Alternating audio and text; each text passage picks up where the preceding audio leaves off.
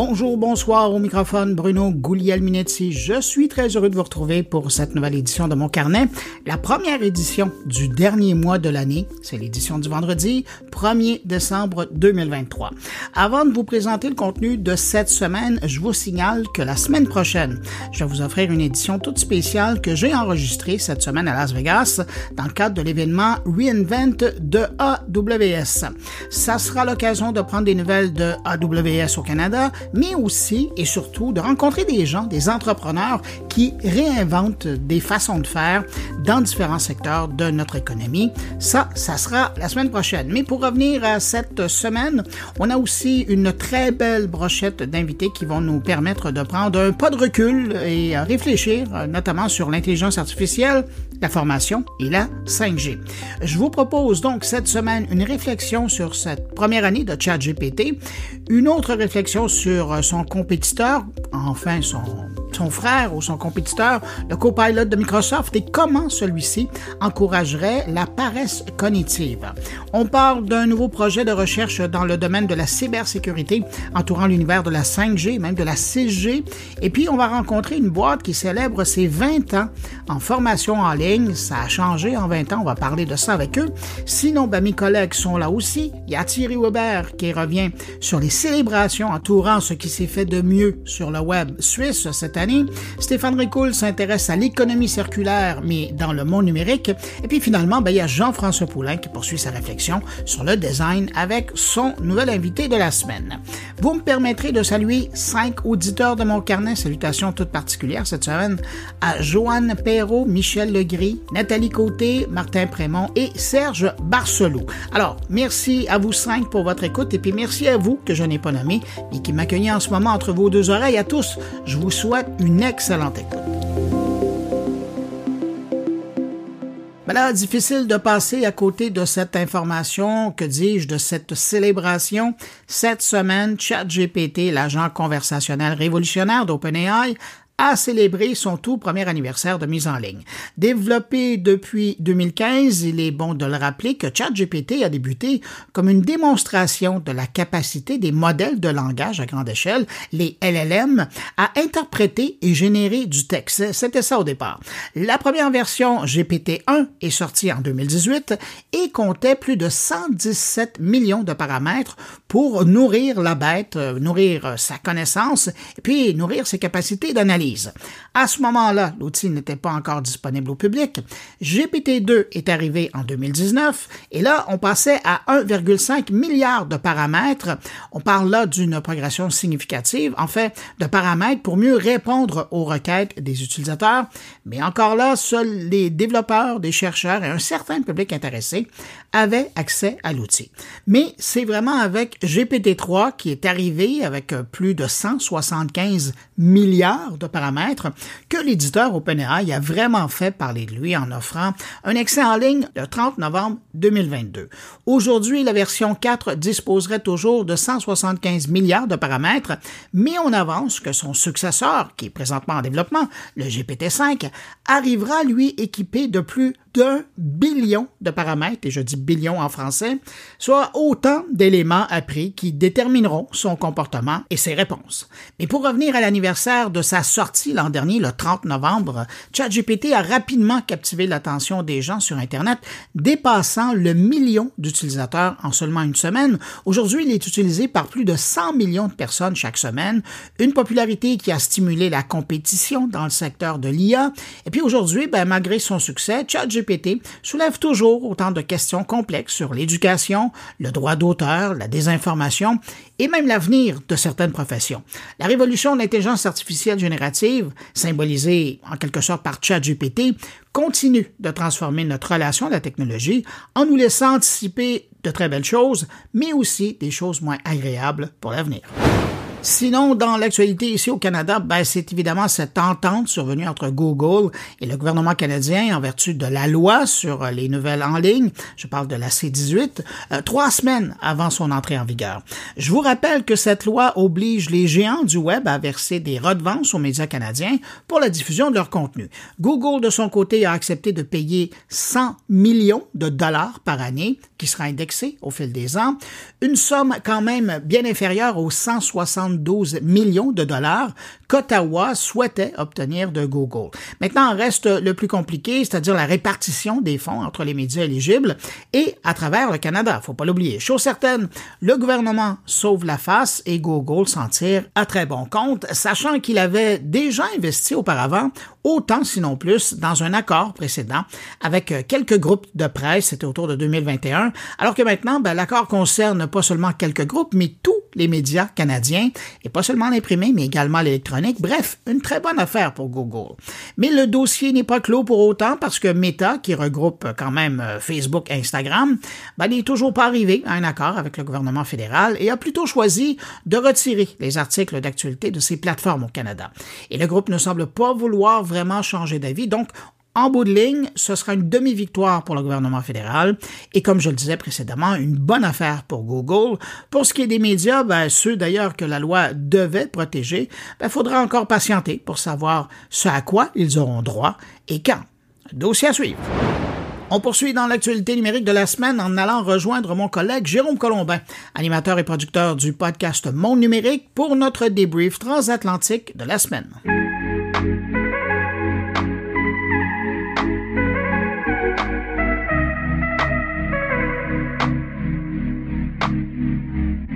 Bonjour Bruno Guglielminetti. Salut Jérôme Colombin. Quel temps fait-il à Montréal? Ben, Tu sais, il fait toujours beau au Québec. Ben, bien sûr, c'est connu. Ouais, menteur.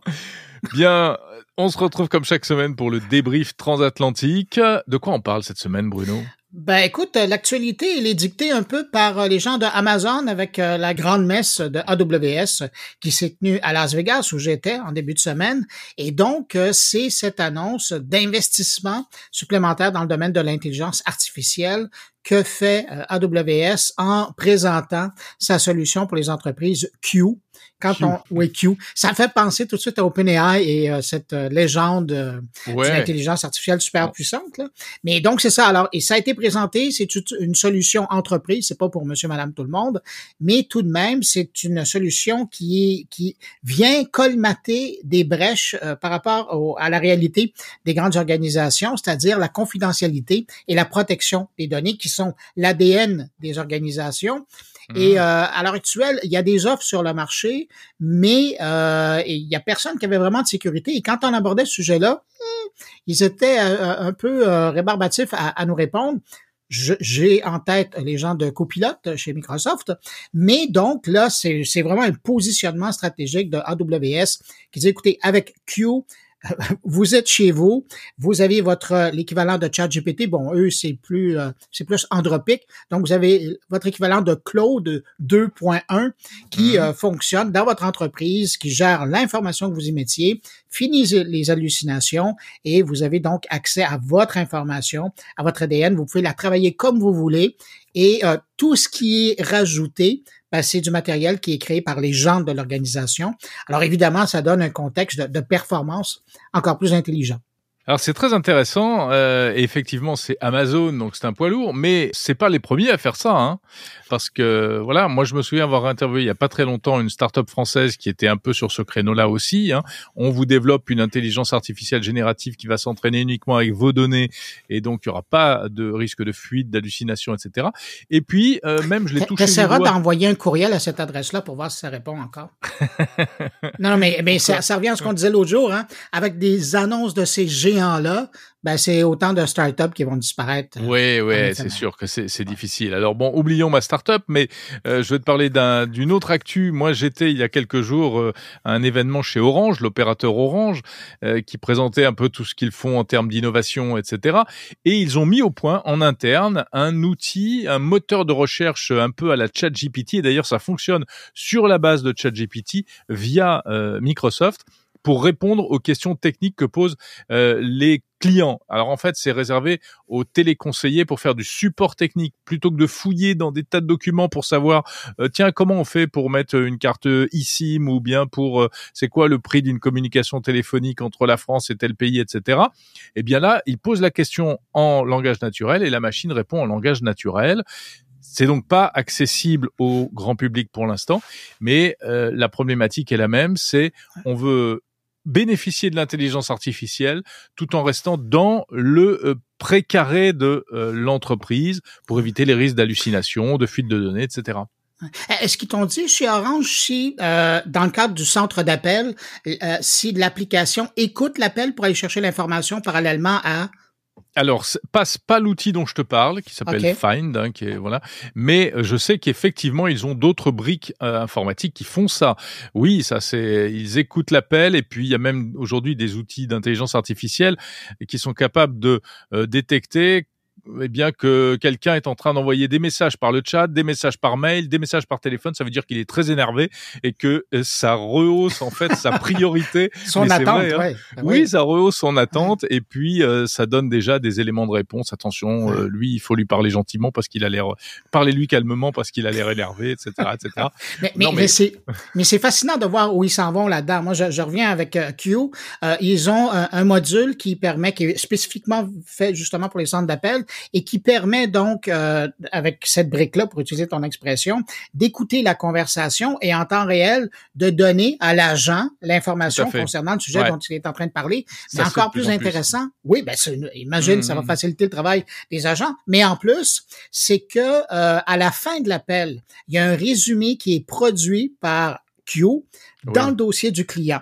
Et euh, le, présentateur euh, euh, faisait allusion au fait qu'aujourd'hui, dans la pratique, les agents justement qui sont au service à la clientèle, normalement dans, la, dans le dossier du client, lorsque l'appel se termine, à, je veux dire à la main ou au clavier, là, ils doivent indiquer l'essence de, de leur appel, mais souvent, ça se résumait au dernier élément dont ils avaient parlé. Alors que mmh. maintenant, avec ce système-là, ben, il va être possible d'avoir un vrai résumé de la conversation avec ce qui fonctionnait, ce qui fonctionnait pas, quelle a été la solution. Et, et ça reste pas que dans le dossier du client, parce que par la suite, il peut y avoir une extraction puisque tout le contenu est là, il peut y avoir une extraction qui est faite pour des gestionnaires en haut lieu qui, eux, veulent voir sur les irritants de la clientèle et puis aussi les, les cas, ce qui advient pour faire de la planification et, et faire de l'intelligence d'affaires finalement. Et ça, c'est intéressant de voir où ça s'en va là, concrètement. Eh oui, et puis ça peut même contribuer à faire de la connaissance, des bases de connaissances pour alimenter euh, et permettre ensuite de résoudre d'autres problèmes. Et de développer euh, des solutions d'affaires qui vont être vendues par la suite. C'est du développement d'affaires, c'est vraiment intelligent. Tout à fait. Mais voilà, et ça c'est euh, vrai que c'est une application, ce sont des applications multiples de l'intelligence artificielle. Ce dont on parle au début, c'est l'IA générative, l'analyse des conversations audio ou autres et, et la, en faire des synthèses, c'est pas c'est pas tout à fait les mêmes briques, mais voilà. Et tout ça, eh bien, c'est moins visible que les Chat GPT ou les Dali, mais c'est vrai que c'est en train d'irradier euh, énormément d'entreprises aujourd'hui. Et, d'ailleurs, et les entreprises sont comme des folles, si je puis dire, avec euh, avec l'IA. Elles veulent en mettre partout parce que c'est des outils, on s'en rend compte de plus en plus fantastiques. Oui, puis ça permet à une organisation d'être beaucoup plus productive. Euh, je pense juste à l'exemple, moi ça ça m'a frappé parce que j'ai ma conjointe qui travaille dans ce domaine-là, mais de permettre aux agents d'avoir cette information au bout de, au bout des doigts, devant les yeux, sans rien faire de recherche. Puis probablement qu'il y, a même de ces, des agents qui vont se rendre compte que des programmes, il y a des produits qui existent auxquels ils faisaient pas nécessairement appel, mais qui vont mieux répondre que ceux qui normalement ils auraient proposé. Je pense que tout le monde y gagne là-dedans. Peut-être moins la terre parce que ça va prendre encore plus d'énergie. C'est un autre dossier. Ça, c'est un autre dossier, on en reparlera, mais il y a des pistes vachement euh, positives quand même dans ce domaine, hein, avec des modèles qui consomment de moins en moins, etc., euh, etc. Eh, mais Jérôme, on va pas parler euh, que de ça. Hein. De quoi tu parles euh, tout de suite après qu'on soit parlé? Bah écoute, alors moi je reparle un peu d'Orange dans un instant, mais euh, pour d'autres sujets, on parle de fibre optique et de fibre optique du futur qui pourra aller jusqu'à 50 gigabits par seconde. Et puis également une interview de quelqu'un que tu connais, au moins de réputation, qui est l'inventeur du petit lapin Nabastag. Tu te souviens de Nabastag, le petit lapin connecté, voilà. Ah oui, j'en ai vu à la maison. Bien sûr, je sais que tu es un fan. Donc j'ai rencontré Raphaël Adjian, qui est une personnalité de la tech en France, un vieux de la vieille, un pionnier d'Internet, et qui euh, nous raconte un peu bah, d'abord euh, le passé, et puis euh, il analyse où va l'innovation aujourd'hui en France. C'est fascinant ce monsieur-là de voir son intérêt par rapport à la technologie, mais dans le monde de l'audio Il nous l'a démontré avec le Nabastak, qui était quand même le premier assistant personnel qui a été développé euh, pour monsieur, madame, tout le monde. Mais, euh, ah non, c'est un grand monsieur, mais ça, ça va être un plaisir d'aller écouter ça. Et toi, de quoi parles-tu, Bruno? Ah, ben écoute, euh, on poursuit dans la réflexion. entre autres, j'ai un professeur, un chercheur ici au Québec qui s'intéresse à la paresse cognitive qu'entraîne l'utilisation des agents conversationnels comme ChatGPT et compagnie. Et puis, ben et puis c'est particulièrement penché sur le code de, de copilote maintenant qui, qui fait partie de, de, de l'environnement par défaut de Windows 11 et, et bientôt 10. Et puis, euh, ben c'est ça, on va aller euh, de ce côté-là. Il y a aussi une entrevue sur euh, la formation en ligne, comment elle a évolué depuis 20 ans? Question de, de réfléchir et de voir un peu vers où on s'en va. Passionnant tout ça. J'ai hâte d'aller écouter la suite de mon carnet. Ben, regarde, moi, c'est la même chose. Hein. Puis tiens, cette semaine, j'en profite pour saluer tes auditeurs, ceux qui, comme moi, écouteront ton podcast. Ah, je fais pareil. Je salue tous tes auditeurs et je te salue, mon cher Bruno. Et je te donne rendez-vous la semaine prochaine si tu es d'accord. Salut, bye bye. Ciao. Cette semaine, nous célébrons donc le premier anniversaire de ChatGPT, je vous le disais tout à l'heure, ce qui nous amène à une question quand même cruciale. Hein. Comment l'intelligence artificielle façonne-t-elle notre société et comment nous sommes-nous adaptés Et ça, c'est une question que je me pose dans un contexte où une enquête de KPMG nous dit qu'un Canadien sur cinq utilise maintenant des outils d'intelligence artificielle générative pour le travail ou pour les études. Pour explorer la question, on va aller rejoindre quelqu'un que vous avez déjà entendu euh, dans mon carnet, Benoît Yale. Il est un expert en droit des nouvelles technologies chez Laverie. Bonjour, Benoît Yale. Bonjour. Benoît, est-ce que selon vous, les Canadiens et les entrepreneurs canadiens savent mieux utiliser un agent conversationnel comme ChatGPT un an plus tard? Oh boy, euh, c'est une bonne question, j'espère.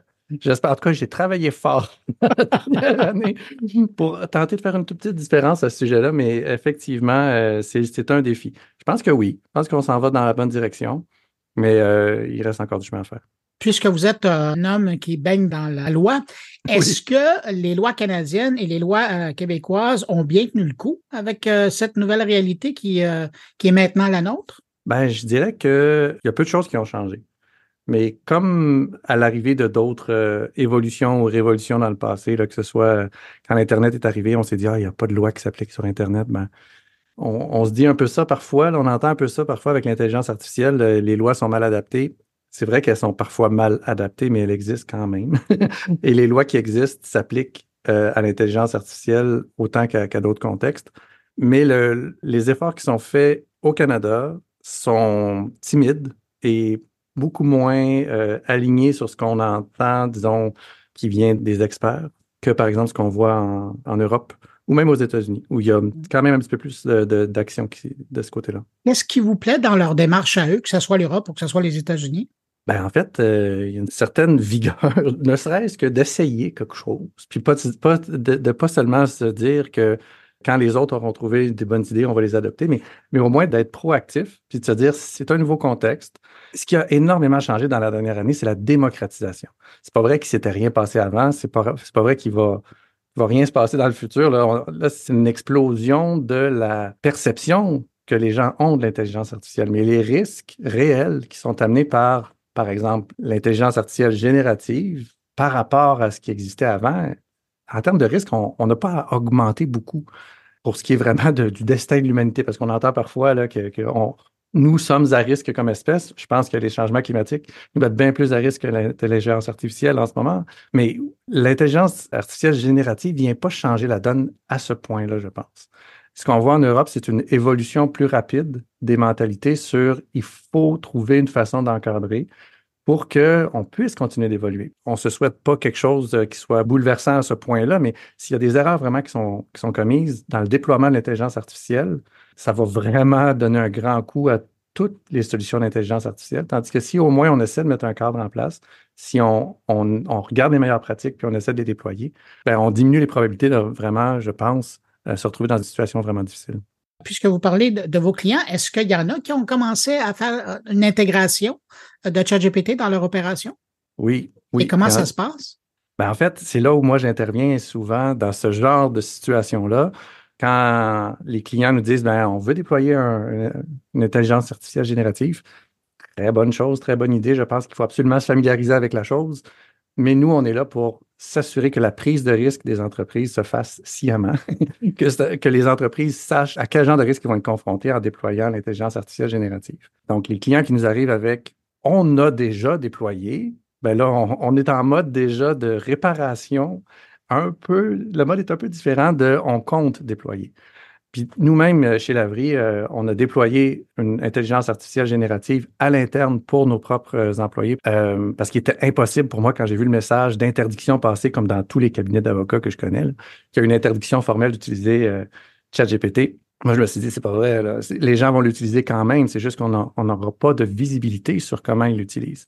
Fait que rapidement, moi, j'ai une formation en génie informatique. Un de mes collègues vient tout juste de sortir du milieu de, l'industrie du jeu vidéo puis de la conception euh, de logiciels et il s'est joint à nous pour devenir agent de brevet également.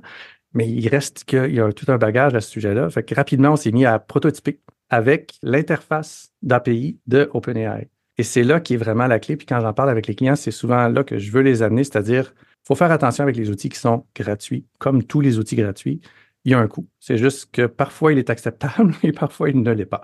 Google, il y a peu de gens qui sont vraiment offusqués par le fait qu'en faisant des recherches sur l'outil, il y a des données, des métadonnées qui sont accumulées. Avec ChatGPT, il y a beaucoup de données qui sont laissées sur la table et c'est vraiment de faire prendre conscience aux entreprises de ce qu'ils laissent sur la table et est-ce que c'est acceptable pour eux et aussi de quel genre de risque ils prennent en réutilisant le contenu qui va être généré par l'intelligence artificielle générative un des risques qui me vient en tête, c'est évidemment le volet euh, qui concerne la protection des données. Qu'est-ce que vous répondez à une entreprise qui veut incorporer au cœur de ces opérations, comme nous vante euh, OpenAI ou, Microsoft, là, qui veulent intégrer ChatGPT ou même le Copilot plus récemment de Microsoft, qui va être au cœur de leur euh, organisation, de leur travail. Donc, il va tout savoir de l'organisation, il va tout savoir des communications, des plans de travail, des, des projections. Qu'est-ce que vous leur dites? En fait, Fondamentalement, c'est un logiciel. Hein. on a une licence de logiciel. Moi, quand je fais des présentations, je demande aux gens qui a lu la licence d'utilisation de ChatGPT. Je suis à peu près le seul qui l'a lu au complet. Euh, récemment, j'ai eu deux, deux mains levées dans une conférence. J'ai été vraiment content. J'espère que c'est que j'ai eu une petite influence là-dessus, mais non, pas du tout. Mais en fait, les licences de logiciels telles qu'on les voit présentement pour les outils euh, publics gratuits sont vraiment pas très généreuses pour l'utilisateur. On laisse finalement nos données sur la table. Elles vont pouvoir être réutilisées pour l'entraînement des futures versions des modèles. Euh, on laisse aussi nos droits d'auteur sur toutes les requêtes qu'on fait. Et pour moi, ça, c'est un aspect très critique. Et euh, on n'a pas pour autant de certitude sur comment est-ce que le résultat a été généré. Est-ce que le résultat est en contrefaçon, par exemple, de droit existant? Fait donc, pour ce qui est des données, une façon de se sortir de ça, c'est effectivement d'utiliser un API où là, on va payer à l'utilisation. Et là, dans ce cas-là, je parle d'OpenAI parce que c'est avec eux que, nous, on a, on a commencé à travailler au départ parce qu'il reste le joueur dominant à ce jour. Ça va peut-être changer, mais pour l'instant, c'est le joueur dominant. Euh, il y a en bon français un Data Processing Agreement qui, qui vont être en mesure d'exécuter avec le client. C'est-à-dire que nous, on, est, on est, ils se contraignent à un Data Processing Agreement pour nos données. Euh, puis là, à ce moment-là, au moins, on a certains recours, puis on a, on a une certaine compréhension de ce qu'ils vont faire avec nos données notamment qui vont être effacés après 30 jours euh, et qui ne seront pas utilisés pour l'entraînement des prochaines versions. Euh, ça reste quand même que on ne connaît pas bien la personnalité, la personnalité juridique de ces, de ces nouvelles entreprises-là.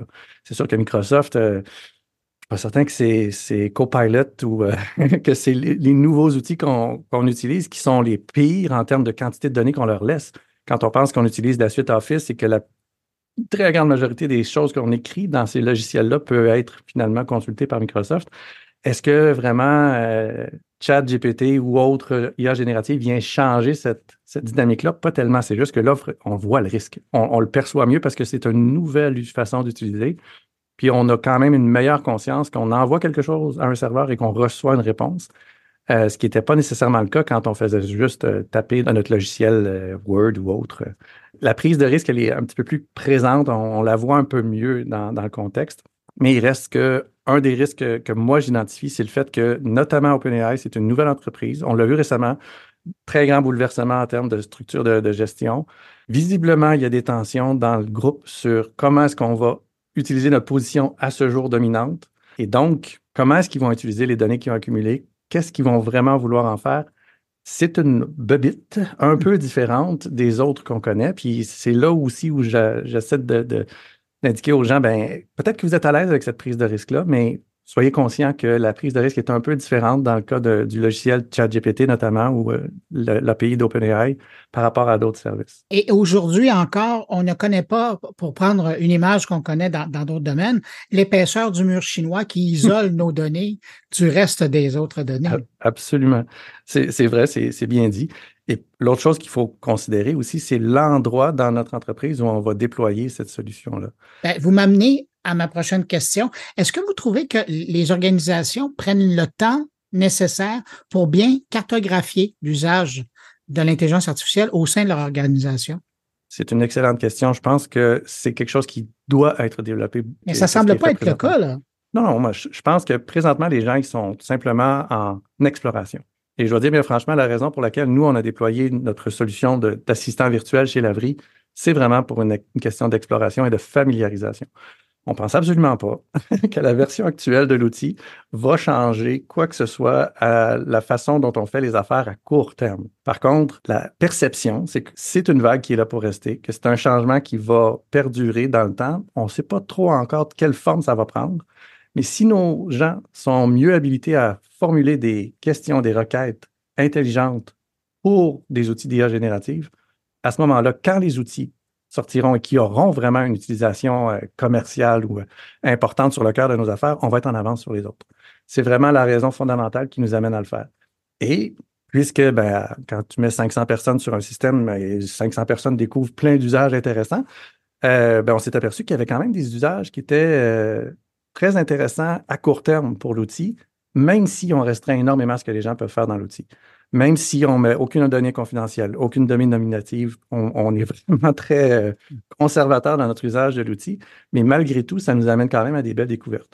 Je pense que c'est une chose que les entreprises vont devoir faire, passer par une phase de familiarisation avec une prise de risque quand même relativement faible avant d'être capable de vraiment déployer des outils qui vont être au cœur de leurs activités. L'exemple que je donne toujours, moi, c'est que j'utilise euh, notre assistant virtuel, je l'utilise pour, par exemple, rédiger des courriels à des clients pour des rappels de factures je ne dis pas au système qui sont les clients combien ils nous doivent, mais j'utilise le système pour qu'il me formule euh, un rappel qui peut être plus ou moins agressif, dépendant des clients et du délai de paiement.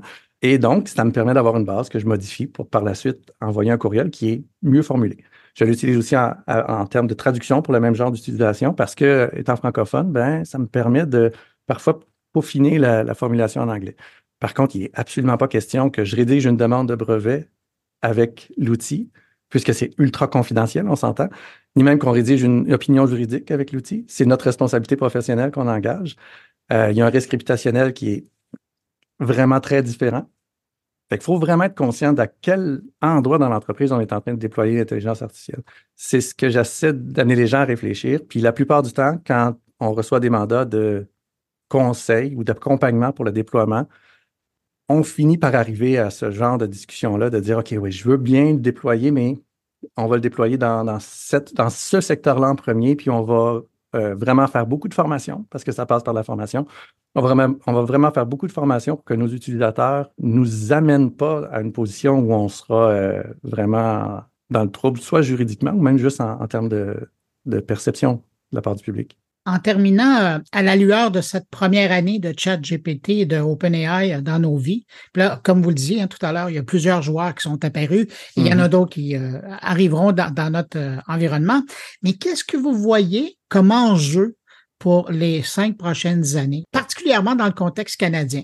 Dans le contexte canadien, je pense qu'il y aura une nécessité de resserrer ce qui est réglementation et accompagnement des entreprises. Parce que c'est bien là, ce qu'on peut faire, nous, comme, comme professionnels juridiques, d'accompagner les entreprises dans leur prise de risque, mais ça reste un, engagement international. Puis plus les, les, euh, juridictions auront des, dispositions différentes, plus ce sera difficile pour les entreprises d'agir.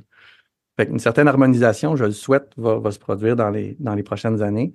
Sur quoi on va arriver comme espèce de normalisation de l'industrie ou autre, ça, je ne sais pas trop mais je pense qu'il y aura une normalisation. Tout comme présentement, il y a des normes euh, ISO 14001 qui sont nées avec les aspects environnementaux, puis 9002 quand c'était le temps de faire de la production de masse de façon conforme. Il y aura une norme qui est en développement d'ailleurs, c'est pas, pas un grand scoop. Il y aura des normes qui vont être euh, déployées pour les solutions d'intelligence artificielle et ça va, je pense, stabiliser un peu euh, le déploiement de ces outils-là, favoriser l'adoption aussi. Dans les cinq prochaines années, je pense qu'il y aura une certaine stabilisation. Et je pense que d'ici cinq ans, on va vraiment avoir des outils qui vont changer davantage notre façon d'interagir avec des outils. L'exemple que je donne souvent, j'aurais pas payé ma maison plus cher si mon entrepreneur avait creusé mon sous-sol à l'appel ronde plutôt qu'à l'appel mécanique. Il va falloir mesurer le succès de l'intelligence artificielle à la qualité de ce qui va être euh, réalisé à cause de l'adoption des outils. Fait que oui, ça va changer les choses. Il y aura des outils qui vont être plus spécialisés, qui vont sortir. Puis je pense que dans les cinq prochaines années, c'est le genre de choses qu'on va voir se stabiliser. Après ça, est-ce que ce sera OpenAI ou d'autres qui seront dominants? Ça, c'est une, une, autre question. Les mois prochains, euh, nous l'apprendrons. Oui, je pense que ça, ça va aller un petit peu plus vite. Ça va aller vite. Hein. Benoît Yel, euh, vous êtes associé expert en droit des nouvelles technologies chez euh, Lavry. Merci beaucoup d'avoir pris de votre temps pour répondre à mes questions. Ça m'a fait plaisir.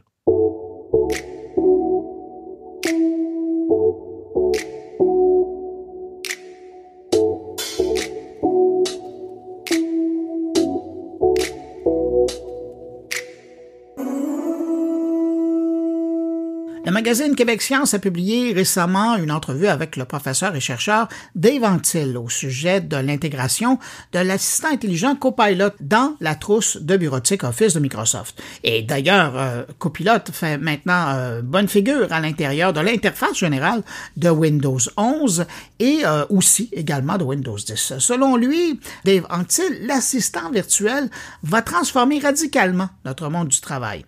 Et Dave Antil exprime des inquiétudes cependant sur les risques associés à son utilisation, notamment en parlant de paresse cognitive et de l'automatisation de décisions cruciales. Dans cette entrevue qu'il a accordée à Québec Science, il appelle à une plus grande sensibilisation et à la mise en place de directives pour une utilisation sûre de l'intelligence artificielle générative. Pour poursuivre cette réflexion, on le rejoint à l'instant. Bonjour, Dave Anctil. Bonjour, vous allez bien? Ça va très bien, merci. Dave Anctil, qu'est-ce que ça représente pour vous, copilote? Copilot est une transformation du travail humain parce que on, va transformer l'utilisation d'outils qui nous sont familiers. Donc, a priori, ça semble être euh, tout simplement une augmentation des outils qu'on connaît, par exemple la suite Office 365, hein, les logiciels comme Word, Excel, Outlook et Teams avec lesquels nous travaillons tous.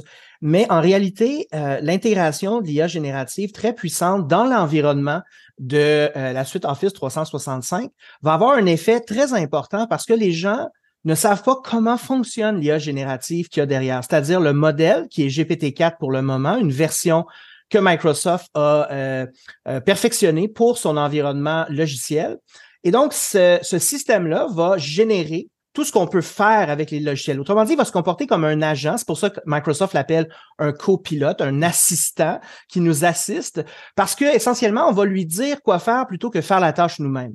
Alors évidemment, ça soulève des questions très importantes auxquelles on va revenir tout à l'heure, mais pour l'aspect transformation du travail, c'est essentiellement le travailleur qui est habitué de faire des tâches et qui va se rendre compte que plusieurs des tâches qu'il effectue peuvent être automatisées. Il a juste à donner des commandes vocales. Il a même plus à utiliser sa souris son clavier. Il a juste à demander directement à Copilot d'effectuer, par exemple, le transfert de données à partir de sa boîte de courriel vers les logiciels pour analyser ces données-là, euh, la rédaction d'un rapport en utilisant, par exemple, euh, plusieurs sources de données. Alors, euh, il va littéralement pouvoir ne pas lire les informations qu'il va utiliser grâce à cette IA générative. Alors, bien entendu, si on s'intéresse à la psychologie humaine comme moi, si on s'intéresse au fonctionnement cognitif de, de, de l'humain, euh, on peut très bien comprendre qu'il y a toutes sortes de questions importantes qui sont soulevées par, euh, par cette transformation-là, qui, encore une fois, n'est pas juste un perfectionnement de logiciel, mais qui est littéralement l'intégration de l'intelligence artificielle dans à peu près toutes les tâches que l'on peut faire avec l'informatique. Quand vous avez donné euh, cette entrevue au magazine de Québec Science, euh, à cette époque-là, euh, Copilot était prévu pour la trousse de bureautique Office. Ça, c'était l'information qu'on avait. Maintenant, Microsoft a confirmé que son produit Copilot devenait autonome, donc il existait à part entière et qu'il allait être intégré au démarrage carrément de Windows 10 et 11. Donc, ça veut dire que essentiellement, il est omniprésent. Comment vous réagissez à cette prise de contrôle de l'expérience pour l'utilisateur? Alors, je suis pas un spécialiste en cybersécurité, mais je dirais que la première réaction, et je pense que euh, les médias d'information technologique doivent aller poser des questions aux gens qui sont compétents en cybersécurité parce que euh, la plupart des, euh, des, failles de sécurité sont causées par l'humain qui ne comprend pas exactement justement quelles sont ces failles de sécurité. Alors, je vais pas parler de cette question-là parce que c'est pas ma spécialité, mais ça déjà, c'est ma réaction première, c'est oh my God, ça ouvre plein de problèmes, de failles de sécurité parce que Copilot va jouer dans l'environnement Microsoft. Il va, euh, il sera pas protégé par les bulles habituelles. Euh, ma deuxième réaction par rapport à ça, c'est euh, Microsoft veut compétitionner dans une grande guerre contre Google. Alors, Google est en train de faire la même chose avec Workspace. Et donc, Microsoft veut juste garder d'abord euh, l'avantage qu'il a dans les organisations. Hein, Microsoft domine partout dans le monde, dans les, dans, dans les organisations. Et il veut garder cet avantage-là en disant, vous n'aurez pas besoin d'aller ailleurs pour utiliser des outils d'IA. On va vous fournir à l'intérieur de notre environnement les meilleurs outils d'IA disponibles. Et on est même prêt à le faire avec des partenaires comme, euh, bien sûr, OpenAI, qui sont leurs principaux partenaires, mais aussi NVIDIA. On apprenait hier à Microsoft Ignite, hein, qui a commencé leur grande conférence euh, annuelle. Puis essentiellement, le message, c'est euh, nous allons vous offrir l'ordinateur du monde. Euh, c'est hein, vraiment ça, the world computer. Et euh, l'informatique va être changée de part en part par l'IA. Et ça va être littéralement partout dans notre, dans tous nos produits, dans tous nos environnements info-nuagiques. Vous allez pouvoir utiliser contrôler tous les outils d'IA disponibles, notamment une série de nouveaux modèles que je connaissais même pas, alors que je suis l'actualité de, de près, modèles spécialisés qu'on peut déployer de toutes sortes de façons. Et tout ça dans un monde, dans un univers, et croyez-moi, j'en sais quelque chose, où les gens ne comprennent toujours pas c'est quoi l'IA générative, c'est quoi les modèles dont on parle, les modèles multimodaux, les modèles linguistiques, comment ça fonctionne, c'est quoi leur capacité, mais aussi leurs limites, et ainsi de suite. Donc, il y a énormément d'irresponsabilités. En plus, Microsoft est très chiche sur les études qui qu'ils ont eux-mêmes conduit. Ils ont publié des résultats de cinq études qu'ils ont fait au cours de la dernière année parce qu'ils ont déjà commencé depuis plus d'un an à déployer Copilot dans leurs entreprises partenaires. Mais j'ai regardé ces études-là euh, hier soir, euh, avant de me coucher et ce matin, et ils ne montrent que les avantages. Donc, c'est des études tronquées, des études qui n'ont aucune valeur scientifique, où on voit juste des pourcentages de satisfaction de consommateurs, mais on ne parle absolument pas des problèmes, par exemple comme l'accélération de cadence euh, euh, du rythme du travail, euh, évidemment la peur d'être renvoyé. Quand on augmente la productivité, Microsoft nous dit que dans certains secteurs, on a augmenté la productivité de 29 à 70 mm-hmm. Pensez-vous qu'un employeur va garder tous ses employés à partir du moment où ils deviennent aussi productifs? J'en doute fort. Et d'ailleurs, on voit déjà des licenciements, surtout dans le domaine de la programmation, du jeu vidéo et ainsi de suite. Alors, il y a aussi le risque de la détérioration des compétences. Alors, si je ne fais pas une tâche euh, pour laquelle je suis un expert pendant un certain nombre de mois, voire d'années, ben, c'est évident que je perds ces compétences-là. Ça veut dire que je ne peux pas engager ma responsabilité pour dire euh, l'analyse de données a été faite correctement. le rapport est basé sur les sources correctement, c'est bien présenté. Alors, il y a, vraiment toutes sortes de problèmes qui, pour lesquels nous ne sommes pas euh, préparés. Et Microsoft nous dit, c'est pas grave, que vous le vouliez ou non, sans formation, sans compréhension, on intègre le plus puissant système informatique qu'on a jamais développé dans tous vos environnements de travail, peu importe les conséquences. Et en plus, Microsoft dit, si vous avez des poursuites en responsabilité sur la question de l'IA, eh bien, on va vous défendre en cours. Hein? Alors, c'est, ça démontre que Microsoft, finalement, est juste obsédé par une seule chose, c'est de maintenir et d'étendre ses parts de marché, c'est pour ses actionnaires, et il n'y a aucune considération pour la sécurité, pour l'intégrité professionnelle et pour les conséquences imprévisibles et inconnues euh, du déploiement de ces, outils-là dans, bref, dans tous les environnements organisationnels humains. Je veux absolument parler de paresse cognitive. J'ai adoré euh, cette approche-là, ce constat-là. Pour vous, ça va être généré par l'utilisation. En tout cas, l'utilisation de l'intelligence artificielle générative encourage la paresse cognitive. Oui, alors quand on utilise le mot paresse, hein, on l'utilise souvent d'une manière un peu euh, péjorative, c'est-à-dire de manière morale. Hein, on veut dire qu'une personne c'est un défaut, c'est un vice. Mais c'est pas comme ça que je veux l'utiliser ou le faire comprendre. Je veux plutôt parler en fait euh, de la réaction psychologique tout à fait normale de la surcharge cognitive. Alors quand on est dans une situation de surcharge cognitive, par exemple quand on accélère les cadences de travail ou on est surchargé, il y a une réaction en fait psychologique hein, qui devient une forme d'apathie. C'est-à-dire qu'on n'est plus capable de suivre et on perd de la motivation, de la concentration. Et cette perte-là nous amène à commettre des erreurs, nous amène à négliger euh, nos responsabilités et donc nous amène à faire confiance à des systèmes euh, qu'on connaît mal et euh, qui pourraient se tromper, hein, qui pourraient halluciner, qui pourraient faire des erreurs et ainsi de suite. Donc ça veut dire que la surcharge cognitive, le stress et l'anxiété augmentés par l'augmentation des cadences de travail, mais aussi juste par la transformation rapide du travail hein, que va apporter ces, ces systèmes-là, la confiance excessive envers ces systèmes-là, sont tous des phénomènes qui vont nous encourager à nous désengager de plus en plus de la supervision des processus du travail comme tel.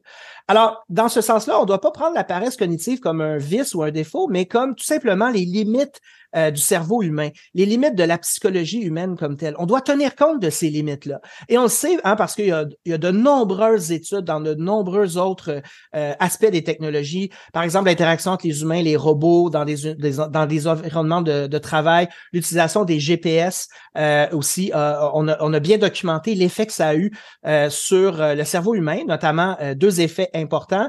Alors, ce qu'on appelle le sens de l'orientation, hein, c'est essentiellement la mémoire spatio-visuelle. Alors, la baisse de la mémoire spatio-visuelle affecte pas simplement euh, notre capacité à nous repérer hein, dans l'espace lorsqu'on, par exemple, on conduit une voiture.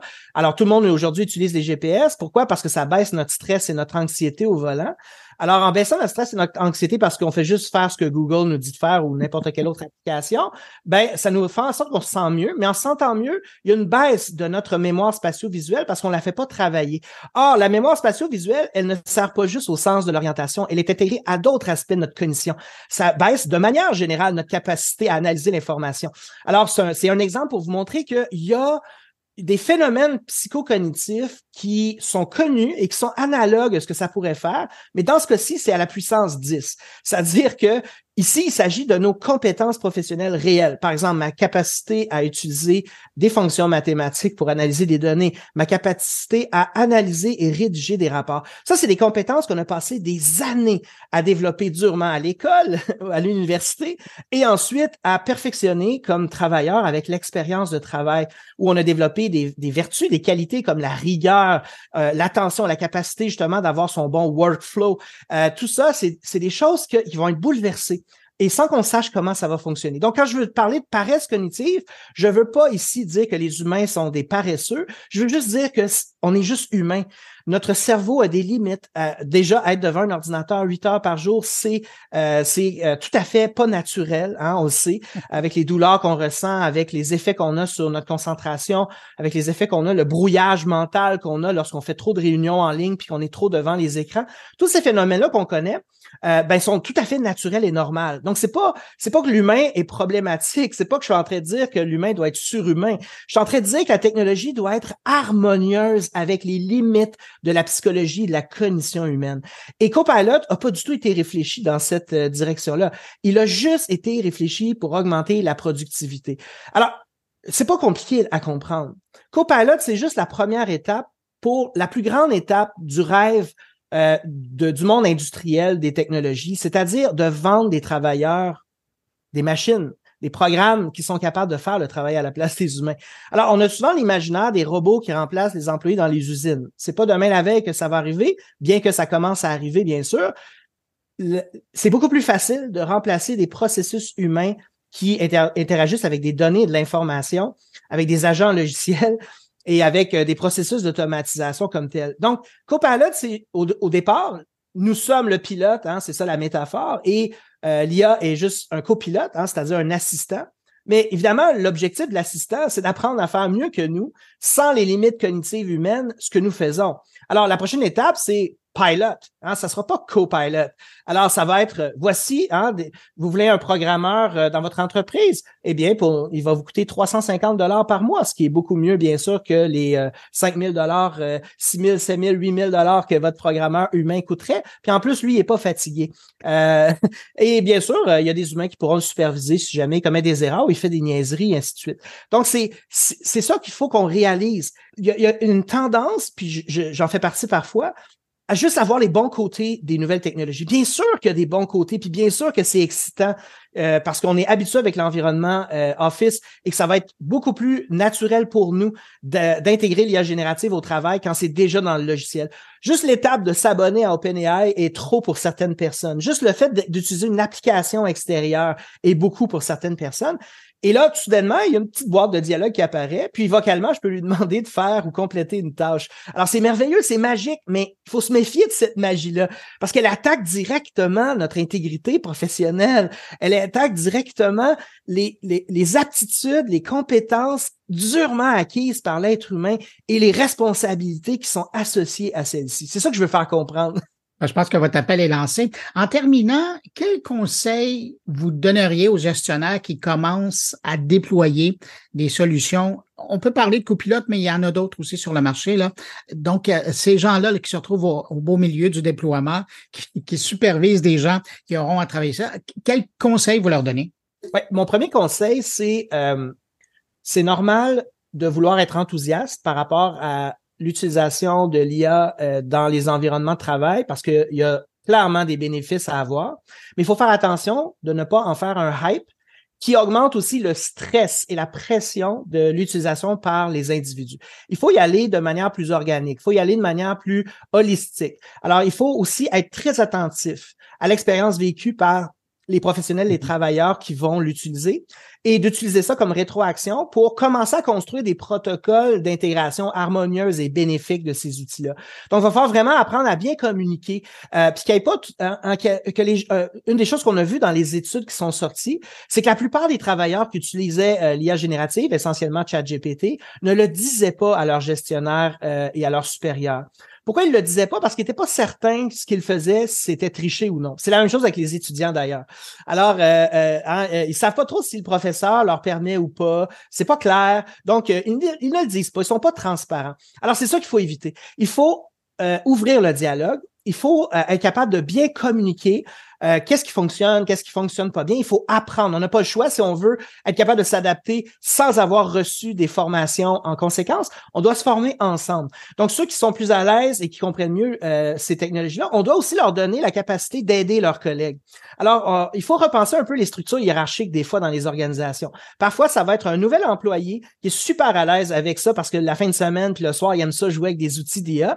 Ben, il faut lui donner un rôle intéressant. Il peut devenir un prof pour aider ses collègues collègues euh, et ses supérieurs à comprendre comment les outils fonctionnent, puis à éviter euh, les erreurs comme telles. Donc, je pense qu'il faut euh, y aller avec la transparence, la souplesse, la communication, la prudence. C'est vraiment ça que je recommande. Créer une culture finalement où les gens vont dire, OK, on est en train d'apprendre à euh, transformer le travail, ben faisons-le ensemble, plutôt que, euh, évidemment, euh, de laisser les choses, hein, une espèce de conception darwinienne, prendre la place et, les gens ont l'impression qu'ils sont en concurrence, puis qu'ils doivent être les premiers, puis qu'ils doivent être capables de s'adapter. Ben, en fait, ça, ça crée aussi des réac la réactance. Hein. La réactance, c'est la réaction psychologique quand on dit là, non, hein, je refuse. Et là, on va avoir beaucoup de gens, et je le vois dans le monde de l'éducation, il y a des enseignants c'est ça. Hein, ils disent, mmh. je refuse la réalité, hein, je veux pas la voir c'est arrivé aussi à mon époque quand j'étais étudiant. Il y a des enseignants qui, au cégep et à l'université, disaient Je n'aurai jamais d'adresse courriel. Évidemment, ils ont tous des adresses courriel maintenant. Hein? Ou je n'irai jamais sur Internet. Bien, évidemment qu'ils vont sur Internet. Évidemment qu'ils utilisent les logiciels maintenant. Alors, euh, alors ce qu'il faut faire, c'est qu'il faut y aller d'une manière euh, euh, diminuer la pression, hein, augmenter finalement la communication, la discussion. Je pense que c'est vraiment ça qu'il faut. Euh, ça serait ça, en tout cas, mes recommandations pour les leaders dans les organisations. Mon invité professeur chez euh, le collège Jean de Brébeuf, et il est aussi, c'est important de le mentionner, chercheur affilié à l'Observatoire international sur les impacts sociétaux de l'intelligence artificielle et du numérique. D'ailleurs, on savait il y a deux semaines, là, sa directrice générale euh, de l'Université Laval. Merci beaucoup d'avoir pris le temps de répondre à mes questions. C'est vraiment inspirant et vous amener à la réflexion. C'est ce qui est très intéressant et surtout très important avec l'arrivée massive de cette intelligence artificielle dans le contexte du travail, mais aussi de notre vie privée. Merci beaucoup. Au revoir.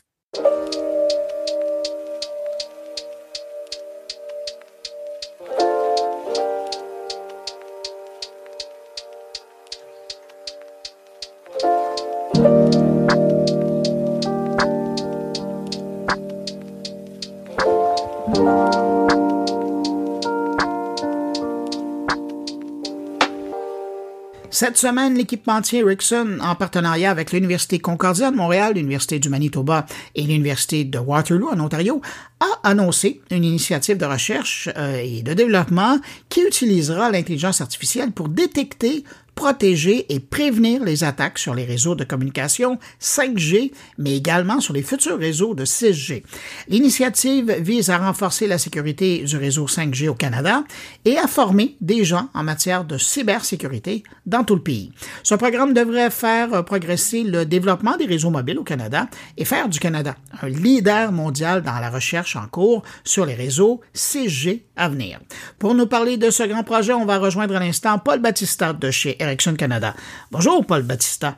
Bonjour. À l'heure actuelle, quand vous regardez euh, la 5G, mais quand vous regardez aussi l'avenir, c'est quoi les principaux défis de cybersécurité dans ce contexte-là? Bon, c'est sûr que la 5G, euh, c'est un domaine complexe et les gens techniques de la sécurité vont vous dire qu'il y a plusieurs fronts où ce qui pourrait avoir euh, des attaques potentielles. Alors, cette complexité, il faut la gérer à échelle humaine. Et c'est là que l'intelligence artificielle peut aider à complémenter parce que ça devient euh, rapidement trop complexe pour euh, le commun des mortels, même des spécialistes en sécurité. Et c'est dans ce contexte-là qu'il y a une tranche de votre travail qui va être vraiment de, de former de, de la main-d'œuvre des spécialistes à travers le pays? Exactement. Alors, en s'associant avec trois écoles, c'est sûr qu'on développe des talents qu'on va utiliser et que l'industrie va utiliser, par exemple chez nos clients euh, et, et, d'autres. Euh, alors, il y a un volet de formation, il y a un volet de développement de peut-être des solutions qui vont venir au marché dans quelques années. Et, il y a un volet de éducation, préparation et, et recherche. Il y a bien quoi? Il y a 4 ans, 5 ans qu'on parle concrètement de la 5G qui va arriver. Avant que la 6G commence à être déployée, là, on en a pour combien d'années environ de la 5G dans nos vies? Bien, si on regarde euh, historiquement les autres G précédents, si on veut la 3G, 4G, euh, c'est des cycles de 10 ans à peu près, grosso modo, 10 ans qu'on a accès à un téléphone qui a une puce qui va accéder à ce réseau-là. Il y a une période euh, de chevauchement où mm-hmm. ce que la 5G chevauche la 4G, puis la 4G a chevauché la 3G. Et ça va être de même chose pour la 6G éventuelle. Elle va chevaucher la 5G pendant un certain nombre d'années. Mais grosso modo, 10 ans, ça donne une bonne ordre de grandeur. Puis vous diriez qu'on est où là, sur notre 10 ans de 5G? On est au début. Euh, ça varie de géographie en géographie et, de pays en pays, mais même au Canada. Au Canada, oui. Oui, on est au début. Je dirais qu'on est dans les premières trois, quatre années de, 5G. Ben, ça fait longtemps que vous posé la question. Hein. Alors, il en reste euh, quand même un peu pour si on veut arriver au chiffre de 10 ans. oui, puis justement, et, c'est pour ça que ça vaut la peine d'encore plancher sur la sécurité, sur le 5G, parce que ça amène toute une nouvelle réalité. Là. Absolument, parce qu'on sait que ça bouge vite en intelligence artificielle, premièrement. Et, deuxièmement, il y a des évolutions de la 5G qui ont été déjà prévues et faisaient partie du design de la 5G, que ça allait venir par phase. Et, alors, on va recevoir ces phases-là dans nos marchés, euh, dans, chez nos opérateurs, nos euh, fournisseurs de services. Ils vont déployer ça le long des prochaines années. Alors, nous, en tant que fabricants, mais on travaille en amont on essaie de, euh, avant que ça soit déployé à travers le monde, mais on travaille déjà à, à, cet aspect-là de sécurité. Vous venez de mentionner l'intelligence artificielle. De quelle manière euh, l'intelligence artificielle va être utilisée pour détecter, protéger ou prévenir les attaques, que ce soit sur la 5G ou la 6G? Euh, oui, ben en fait, le, gros de la, contribution ici, c'est l'automatisation. Hein, comme j'expliquais plus tôt, c'est très complexe, il y a beaucoup de fronts. Alors, euh, il faut automatiser certaines détections, certaines façons de, de euh, réagir à un scénario et aussi la prévention. Fait que ça va être euh, sur ces aspects-là, à grande échelle, à échelle euh, trop grande pour l'humain, si on veut, euh, c'est là que les algorithmes peuvent aider. On le disait tout à l'heure, donc il y a vous qui êtes un joueur dans ce projet-là. Il y a aussi des universités. je les renomme Concordia, Waterloo et l'Université du Manitoba. Ça va être quoi les rôles de qui autour de, de ce projet-là? Qui va faire quoi? Oui, parfait. Euh, Concordia va être le chef du projet, si on veut, va gérer euh, le projet et, va euh, s'assurer du déroulement du projet et bien sûr contribuer par leur expertise mondialement reconnue aussi, bien sûr, en sécurité. Nous, on va amener notre compétence 5G et notre compétence dans la standardisation des réseaux 5G et 6G. Et puis, chaque, les autres écoles vont contribuer aussi leurs chercheurs et, leurs étudiants. Ça va être des étudiants en maîtrise, en doctorat, en postdoc, euh, qui vont contribuer aux problèmes de recherche et euh, à développer des prototypes peut-être ou des proof of concept, comme on dit en anglais. Tout à l'heure, on parlait de la 5G, de la 6G. Ça va être quoi aujourd'hui, quand vous regardez ça, la grosse différence entre la 5G et la 6G, ça va être quoi?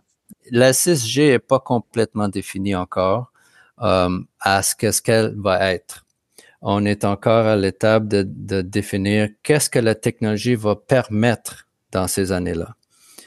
Si on regarde dix ans en avant, ça va être quoi les batteries, de, euh, capacité de batterie d'un cellulaire? Ça va être quoi la capacité d'une antenne euh, sur une tour? Une fois qu'on aura une bonne idée de où la technologie va être, là, on pourra définir qu'est-ce qu'on va faire avec ça quelle capacité on va, on va offrir, quelle fonctionnalité on va offrir. Fait qu'on est vraiment à cette étape-là de dire, bon, on a des ambitions, on sait un peu, à peu près ce qui vont être ces technologies euh, fondamentales-là. Et euh, on parle de loi de la physique, quasiment, mm-hmm. là, les matériaux d'une batterie, euh, le, le, matériel utilisé pour faire une antenne. Bon, où est-ce qu'on va être? Et après ça, on peut dire qu'est-ce que la CG va être. Aujourd'hui, on planche sur des idées euh, très avant-gardistes de transmettre les sens. Aujourd'hui, on transmet le son, l'image, mais on a d'autres sens. Hein? On a le toucher, on a l'odorat, euh, tout ça. Fait comment on va transmettre euh, ça dans un réseau 6G?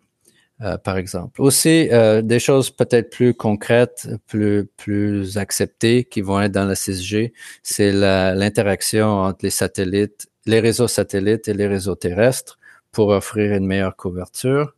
Euh, c'est d'ailleurs, il y a probablement des bouts de ça qui vont commencer dans la 5G et qui progresseront dans la 6G. Euh, D'autres choses qu'on regarde dans la 6G, c'est sûr, c'est euh, bien sûr plus de vitesse, euh, une meilleure latence, euh, des réseaux plus fiables, euh, plus résilients. Fait que ça, ça continue, c'est normal. C'est la courbe de Moore, on continue là-dessus. Mais là, vous avez dit ça, puis j'ai comme le goût de vous demander, quand on était à 4G et que vous étiez en train de penser à la 5G, puis aujourd'hui on est en 5G, est-ce qu'on est pas mal où vous pensiez qu'on serait? Oui, absolument. Euh, c'est ça qui est remarquable, c'est qu'on on commence un DG, mettons dix ans avant qu'il arrive sur le marché. On commence à penser qu'est-ce qu'on peut faire, qu'est-ce qui va être possible, où va être la technologie, euh, etc., etc. Et, et ça nous prend dix ans de recherche et développement à sortir les premiers produits et aussi à standardiser pour que ça marche autant en Europe qu'au Japon qu'en Amérique du Nord et que tous les fabricants puissent euh, travailler, euh, que les réseaux puissent euh, communiquer ensemble. Alors, dix ans de travail, dix ans de déploiement. 10 ans de travail, 10 ans de déploiement. C'est en grosso modo, malgré tous les avancées technologiques. et, moi, j'étais là pour le 2G et je dois dire que hum, ça, ça tient très bien la route de cycle que je viens de décrire. Vous n'avez pas l'impression que l'intelligence artificielle pourrait amoindrir ce temps-là? On pourrait passer à huit ans peut-être, on pourrait passer à... C'est fort probable que l'intelligence artificielle, euh, qui est une technologie horizontale qui va contribuer dans plusieurs domaines, dont le nôtre, euh, certainement, mais il reste euh, le coût de tous ces équipements-là, de ces réseaux-là. Il faut rentabiliser l'équipement, euh, il faut le faire travailler au moins 10 ans pour, euh, etc., etc. Fait qu'il y a l'économie et il y a, les facteurs aussi d'adoption euh, dans la société. Euh, qu'est-ce qu'on va faire avec ces réseaux-là? quel nouveau cas d'usage? Les industries vont l'utiliser comment? Par exemple, si on pense à la santé, au transport, à l'éducation, ou euh, peu importe le secteur, le, manufacturier, comment ces secteurs-là de l'économie vont utiliser euh, cette technologie? Tout ça va raccourcir ou allonger la durée de vie euh, d'une technologie. Paul Battista, qu'est-ce qu'on peut vous souhaiter à vous et vos partenaires dans cette grande aventure d'entreprendre cette démarche-là dans, le contexte de la cybersécurité et de la 5G puis de la 6G? Des belles idées innovantes et, euh, de repousser euh, la limite euh, encore une fois. vous savez, Ericsson, ça fait 70 ans qu'on est au Canada. Et je pense qu'il n'y a pas beaucoup de compagnies qui fêtent leurs 70 ans en étant à la fine pointe de la technologie. Euh, c'est vraiment quelque chose qu'on est très fiers et de contribuer d'une façon positive à la société canadienne et québécoise en créant du talent, en, développant nos, nos, universités, puis euh, en poussant à la limite de ce qui est possible. Paul Battista, je rappelle que vous êtes de la grande famille d'Ericsson Canada. Vous êtes situé à Montréal. Merci d'avoir pris votre temps pour répondre à mes questions. Ça me fait plaisir. Merci, au revoir.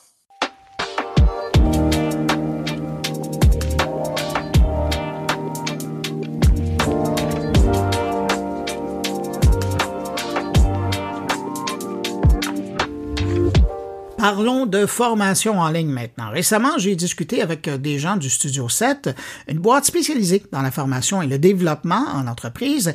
Ils viennent de franchir leur 20e anniversaire de service aux entreprises et je me suis dit que ce serait un bon prétexte pour parler de l'évolution de la formation en ligne depuis 20 ans.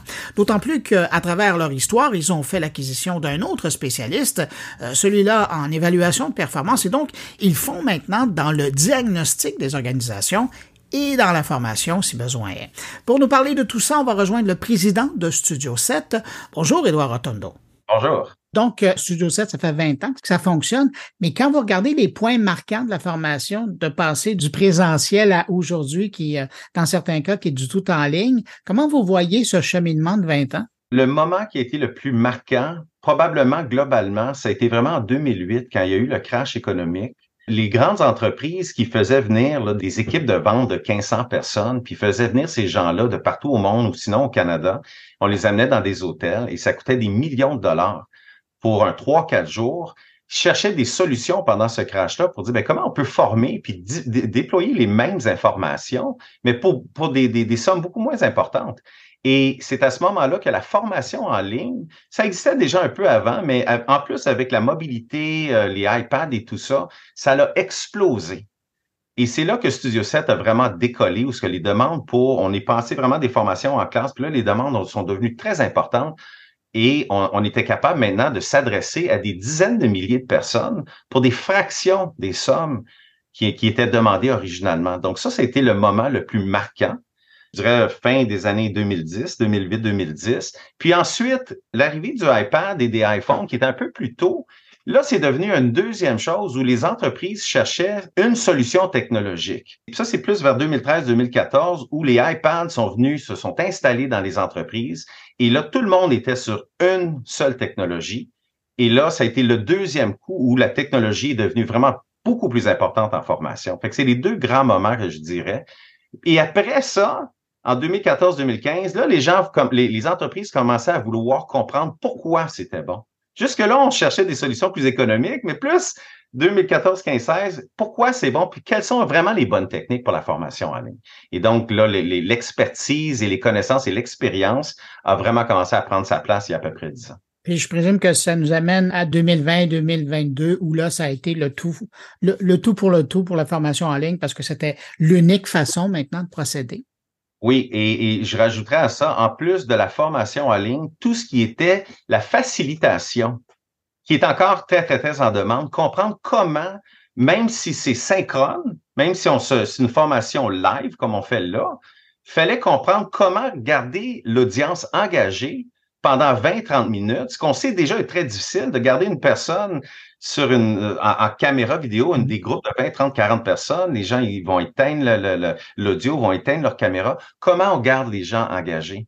Fait qu'en 2018-2019, on comprend, on sait ce qui est arrivé. Là, les gens voulaient savoir ben, comment je garde mon, les, les, gens en ligne engagés? Et donc, ça a été un autre grand coup de commencer à éduquer les gens sur la formation synchrone, live, engageant et c'est, c'est, ça a été un peu vraiment, on, on baigne là-dedans depuis les mm. trois, quatre dernières Et dans votre cas, parce que bon, vous êtes vraiment des professionnels de la formation en ligne, est-ce que c'est de l'ordre du secret industriel d'avoir ces outils, de savoir ces mécaniques, un peu comme dans, dans le monde du jeu vidéo, hein, euh, ou même des réseaux sociaux, il y a des boutons sur lesquels on sait où appuyer pour euh, réactiver l'attention des gens? Vous, dans votre domaine de la formation, je présume que c'est la même chose. Je vous dirais, c'est une, excellente question parce que parfois on nous demande qu'est-ce qui différencie notre entreprise par rapport à, d'autres. Puis on a, on a tous des, des, de l'expertise et des qualifications. Chez Studio 7, nous, ce qu'on prétend, c'est qu'on applique la recette. Il y a une recette qui existe depuis des années, mais il y a beaucoup de gens qui ne la connaissent pas. Puis même s'ils ont la recette, ben ils sont pas nécessairement des bons cuisiniers. Et nous, ce qu'on prétend, c'est qu'on connaît bien la recette. On a pris cette recette-là, on l'a raffinée et aujourd'hui, on l'applique d'une façon tellement précise qu'on est capable d'anticiper. Si on démarre un projet, on est déjà capable de dire dans deux mois, à telle date précise et à telle heure, il y a tel livrable qui va être disponible, il y a telle personne qui doit être prête à faire la révision et on, on manque jamais notre cible l'étendue du projet reste la même et les gens sont disponibles. Est-ce qu'on pourrait parler d'un canevas de travail que vous avez développé au fil des années? Oui, c'est une méthodologie qui est probablement composée de 300 étapes différentes. On ne les respecte pas nécessairement de manière très, très granulaire tout le temps, mais surtout quand on est en, intégration de nouveaux employés, ces gens-là sont exposés à cette méthodologie-là et la courbe d'apprentissage dans une agence comme la nôtre est assez importante au début où ce que les, plus jeunes, les concepteurs, les conceptrices pédagogiques plus jeunes sont un peu plus, euh, euh, euh, je dirais, stressés, ont un peu plus de stress au début sur un ou deux projets. Puis après six mois chez Studio 7, ils sont en mesure d'en gérer 15 simultanément sans stress. Pour que nous, une équipe comme la nôtre, réussisse à faire à peu près 300 projets par année pour une équipe d'à peu près 25 personnes, ce qui est tout à fait remarquable. Puis comme je disais, on reste tout le temps dans les ententes, dans l'étendue du projet initial. Les budgets sont tout le temps respectés. À moins que le projet en soi change, on est tout à fait capable de, respecter les ententes. Vous nous faisiez bien comprendre qu'à travers les années, euh, les outils qui servent à l'apprentissage ont changé, mais est-ce que les apprenants ont changé? Mon Dieu, il y a, il y a, il y a des groupes d'apprenants qui ont changé, euh, je dirais, pour s'adapter aux nouvelles technologies. Et il y a des groupes d'apprenants qui n'ont pas du tout changé. À qui vous pensez quand vous dites ça? Ben, au risque d'offenser, c'est peut-être certains, euh, ou de stéréotyper. Si je pense à des ingénieurs ou à certains, certains groupes très, euh, très, très euh, focalisés sur des mécaniques ou des processus, il y a des choses qu'on ne peut pas faire, qu'on essaie de faire. On essaie de rendre certaines formations beaucoup plus ludiques, beaucoup plus engageantes. Ils sont moins intéressés généralement à ce genre de saveur de formation-là, alors que les jeunes qui ont 25, 30, ils sont très mobiles. Ils sont très engageants. Vous savez, les, chiffres de consommation numérique au, Canada, c'est on parle de, de 25, 50, 75 heures par mois de consommation. Donc, pour nous, de rentrer dans l'espace du jeu ludique, de la ludification, ça a été un plaisir parce que maintenant, on peut vraiment explorer des solutions d'apprentissage tellement engageantes qu'on est ensuite capable d'aller valider et de renforcer ces connaissances-là par d'autres jeux. Donc, on maintient cette espèce, mais il faut être très, faut bien connaître l'audience à qui on s'adresse. Certains marchés sont beaucoup moins réceptifs, d'autres marchés beaucoup plus exigeants dans ce sens-là. Et notre travail à nous autres, lorsqu'on fait l'analyse, c'est de comprendre l'innovation dans cette, chez cette audience-là ressemble à quoi. L'innovation, parfois, c'est juste un petit pouce, un petit changement dans le processus, alors qu'ailleurs, l'innovation doit être beaucoup plus importante. Donc, pour nous autres, c'est vraiment de naviguer à travers ces, ces, audiences-là, puis d'être capable de formuler les objectifs d'apprentissage et de performance et de les aligner avec les objectifs d'affaires pour que l'audience soit très réceptive et très engagée là, dans, dans eux-mêmes, que l'audience soit elle-même engagée dans leur apprentissage. Et au, au départ, c'est souvent, c'est souvent une difficulté. Donc, je comprends que c'est à la fois, euh, il y a des différentiels au niveau des professions, mais aussi des générations, et, que la dernière génération est vraiment plus enclin à, travailler avec euh, le, type d'outils que vous, que vous développez, les plus récents modèles. Oui, et beaucoup plus exigeante. C'est, c'est, Oui, oui, c'est, très exigeant. Si on, si on ne développe pas des produits qui, qui, qui, parce que ça devient encore une fois une question de, de, de, garder l'attention et l'engagement des gens. Et comme, comme certaines générations plus jeunes sont immersées dans le numérique, si nous, on s'éloigne trop de ça, on n'arrive pas à, à, bien s'aligner avec leurs besoins. Ah, alors, vous, votre concurrent, c'est TikTok. Par oui, exemple? C'est TikTok, c'est YouTube, c'est Facebook, c'est toutes ces technologies-là. Puis, évidemment, ça a amené tout, tout ce qu'on appelle maintenant la micro-formation à savoir, ben, c'est une formation de cinq minutes avec un objectif d'apprentissage ou une demi-heure avec trois euh, objectifs. C'est, c'est, c'est là où ce que stratégiquement, on devient plus impliqué parce qu'on ne peut pas tout simplement créer un, un, un, objet de formation et cocher la boîte. Il faut vraiment qu'on regarde stratégiquement parce que les plages de disponibilité sont moins grandes qu'avant. Quand on parle de l'évolution euh, dans le temps, euh, aujourd'hui, c'est difficile de parler euh, d'un service comme le vôtre sans mentionner l'intelligence artificielle. J'imagine que les algorithmes n'ont toujours pas été trop loin chez vous. Ça fait partie de votre coffre à outils? Oui, et ce qui est important pour une agence comme la nôtre, la première chose, c'est que notre clientèle vient vers nous parce qu'ils veulent savoir ce qui se passe sur le marché. Fait d'office, nous, on doit être au courant de toutes les, désolé de l'anglicisme, les buzzwords hein, mm-hmm. qui, viennent euh, à toutes les années euh, et de comprendre comment ça peut être pertinent pour notre clientèle. Parce qu'il y a beaucoup de gens là, qui, il y a des gens qui vont être en avant de la courbe, il y a des gens qui vont être au milieu, il y a des gens qui vont être en arrière. Et donc nous, on va siéger sur des conseils en début d'année chez quatre, cinq euh, partenaires d'affaires différents pour leur expliquer un peu ce qui se passe sur le marché. Et nous, on doit être continuellement en étude en arrière de tout ça. Et l'intelligence artificielle, pour nous en ce moment, va nous servir de partenaire dans la formation. On ne, remet pas la tâche à l'intelligence artificielle pour le moment, mais on peut l'utiliser comme partenaire pour nous aider à formuler certains textes, nous aider à faire certaines recherches, en autant qu'on soit en mesure de valider que le contenu qui est produit, c'est un contenu qui est juste. Euh, mais oui, on le voit de plus en plus et j'ai des collègues en formation ailleurs qui sont vraiment des sommités en, intelligence artificielle. Et nous, on, s'assure de rester en contact avec ces gens-là pour qu'ils nous forment également du mieux qu'on peut pour qu'on puisse bien conseiller notre clientèle par la suite. Donc, je comprends bien que vous utilisez euh, l'intelligence artificielle aujourd'hui comme un assistant, comme un outil, mais du coin de l'œil, je présume que vous le regardez aller, là, parce que quand on regarde différents domaines où il y a des, euh, il y a des services qui sont offerts, particulièrement dans le domaine en ligne. De plus en plus, on voit l'apparition de services qui sont générés par, par intelligence artificielle. Ça, je présume que ça vous agace un peu, ça? En fait, c'est pas que ça nous agace parce qu'on est encore dans une, dans une place, comme je disais, où il y a, y a beaucoup d'entreprises qui sont pas rendues là. Les entreprises avec qui on travaille de plus en plus en intelligence artificielle, c'est souvent une réaction. Ils ont entendu ce terme-là, et là, il faut qu'ils l'amènent dans l'entreprise, et donc ils se mettent un peu devant la charrue avant de tout à fait comprendre ce qu'ils font. Et nous, on revient en arrière, puis on dit, ben, on va explorer ça ensemble. Et, et un des, parmi les aspects les plus importants à comprendre, c'est comment l'intelligence artificielle peut être utilisée à même le noyau d'une entreprise pour pas justement se fier à un, système qui est sur le web, qui va aller chercher de l'information un peu partout. Comment j'amène ça dans l'entreprise et j'utilise les contenus de l'entreprise pour l'intelligence artificielle, pour, pour, pour bonifier l'expérience, pour bonifier les recherches et l'analyse? C'est ça qui est le challenge en ce moment parce que ça se fait pas du jour au lendemain. Donc, il y a beaucoup de colliger les informations, les données, les mettre au même endroit, s'assurer que ces informations-là sont bonnes et ensuite utiliser l'intelligence artificielle comme support. Maintenant que vous avez passé le cap des 20 ans, qu'est-ce qu'on vous souhaite pour les cinq prochaines années? Ce que j'aimerais pour Studio 7, ce serait, bon, de mon côté, tranquillement, pas vite, je vais explorer évidemment la retraite, là, euh, pas demain, mais dans quelques années, on commence à voir un peu la retraite s'approcher. Moi, j'aimerais que Studio 7 grandisse encore, j'aimerais qu'on explore de nouveaux marchés. On a été très prudent dans la façon qu'on a grandi à travers les années. Et dans les prochaines années, ça va être d'aller chercher d'autres outils technologiques pour continuer à augmenter notre visibilité dans des marchés qui sont très agressifs sur les nouvelles technologies.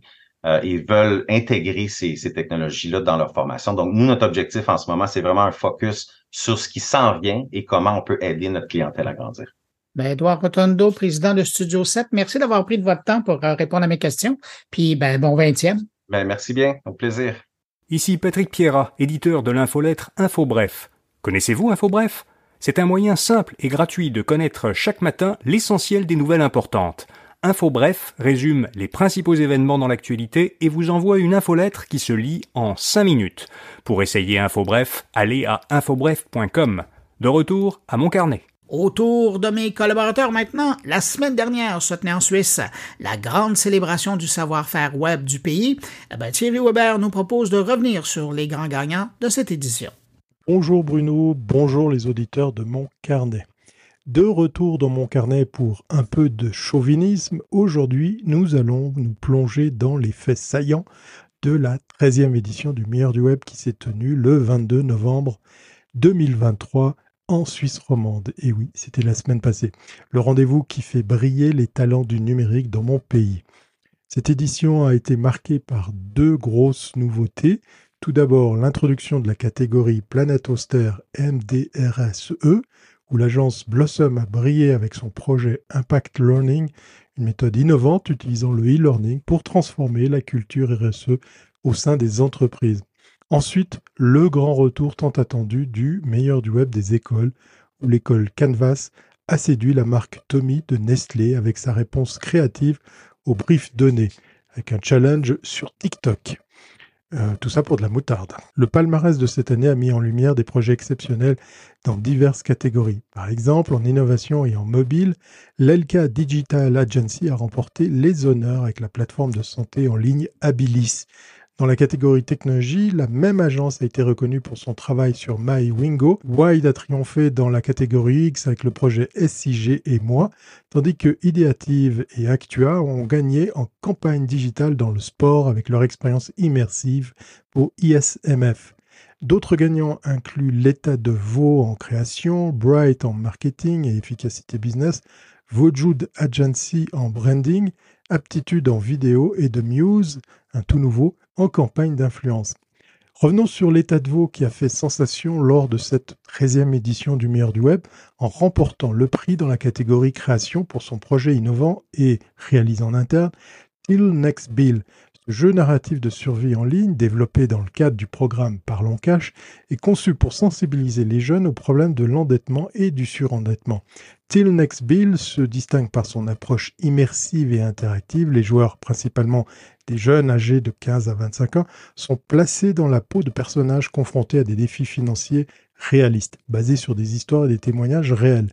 Cette mise en situation oblige les joueurs à prendre des décisions difficiles qui affectent leur capacité à survivre financièrement sur une certaine période. Le jeu, gratuit, est disponible en quatre langues, français, anglais, allemand, italien, nécessite ni création de compte ni téléchargement et est accessible sur mobile, tablette ou ordinateur. Ce projet réalisé avec l'aide d'un studio de jeux de référence et d'un groupe de spécialistes en prévention, éducation scolaire et extrascolaire s'adresse également aux éducateurs, aux parents et aux structures hors école. Son but est de briser le tabou autour des questions d'argent, de promouvoir la résolution de problèmes, de sensibiliser au surendettement et d'inciter à demander de l'aide depuis son lancement en août 2023, le jeu a connu un succès notable avec plus de 12 000 parties jouées, démontrant son attrait et sa pertinence pour le public visé. François-Louis Noël, président de la catégorie création du meilleur du web, a salué l'efficacité du message véhiculé par Till Next Bill. Selon lui, l'approche par gamification et l'identification à des profils types permettent d'explorer en profondeur le sujet délicat du surendettement. Le design et l'atmosphère sincère du jeu renforcent cette crédibilité, rendant l'expérience immersive et engageante pour les joueurs. En résumé, l'état de Vaud avec Till Next Bill a non seulement créé un outil pédagogique efficace pour la sensibilisation au surendettement, mais a également captivé le jury du meilleur du web par son innovation et son impact direct sur le public cible. Ce projet marque une étape importante dans les efforts de prévention de surendettement chez les jeunes et démontre l'efficacité une approche créative et interactive dans le domaine de l'éducation financière. Ces récompenses lors de ce 13e meilleur du web illustrent non seulement l'excellence en matière de créativité numérique, mais aussi l'engagement continu envers l'innovation et le progrès technologique en Suisse. La variété et la qualité des projets présentés cette année témoignent de l'évolution rapide du paysage numérique et de l'importance croissante de la technologie dans notre quotidien. Il fallait bien un prix pour féliciter tous ces talents. Alors, justement, allez, félicitons nos talents Portez-vous bien et à très bientôt si ce n'est pas avant.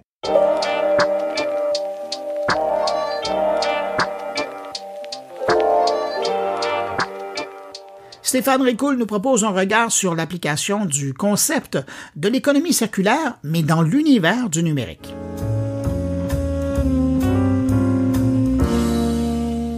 La semaine passée avaient lieu les assises de l'économie circulaire et le message était on ne peut plus clair. Si ça prend une masse importante pour faire bouger les choses, ça prend aussi du leadership au niveau de l'État. Car dans la réalité, nous avons déjà le coffre à outils pour l'économie circulaire, mais le problème, c'est qu'on a des élus pour quatre ans. Pourtant, la conversation sur la notion d'économie circulaire a évolué. On parle de manière plus détaillée et internationale. La politique chinoise intègre désormais l'économie circulaire. Les accords Europe et Chine ont été re-signés pour cinq ans. Aux États-Unis, le vocabulaire entourant l'économie circulaire a fait son apparition dans des textes qui régissent la décarbonation industrielle. Et malgré cette belle prise de conscience, on offre tout de même aujourd'hui une subvention à ceux qui achètent une voiture ou un VUS électrique et rien du tout en termes de subvention à ceux qui choisissent le transport actif. Un non-sens, selon certains qui étaient présents sur scène, pour qui il serait nécessaire de toucher aux infrastructures profondes de coûts si on voulait vraiment faire bouger les choses. Et faire bouger les choses, ça commence par l'éducation. La littératie environnementale est déficiente. Le consommateur doit apprendre à lire ce qui se passe réellement et nous devons collectivement reprendre le contrôle de l'imaginaire, du récit entourant le produit, celui qui est dirigé vers le consommateur. Notre tolérance pour la quantité de produits mis sur le marché est beaucoup trop grande. On ne paye définitivement pas le prix à hauteur de la valeur du produit. L'impact serait beaucoup plus significatif autrement et le meilleur exemple concerne l'énergie et l'eau au Québec. Ensuite, toujours pour faire bouger les choses, le levier financier semble être efficace s'il vient avec des explications et compensations, car les incitations sont importantes dans les deux sens. Un exemple qui a été donné sur scène est que la recette fiscale de l'État français était de 5,9% pour l'énergie et 52% sur le travail. On taxe plus le travail que l'utilisation de l'énergie. Encore un non-sens selon ce que l'on pouvait entendre sur scène. Dans la réalité, Plusieurs non-sens étaient évoqués lors de ces assises. Je me suis donc attardé encore une fois à vouloir comprendre la place du numérique dans ce sujet d'actualité. Au gré de mes recherches, je suis tombé sur une publication intitulée Économie circulaire et révolution numérique, publiée par l'Institut de l'économie circulaire, ce qui nous donne six pistes au total et je vous les résume ici. Tout d'abord, la plateformisation, ce créateur de liens entre individus par excellence, est parfois utilisé exclusivement pour l'économie circulaire.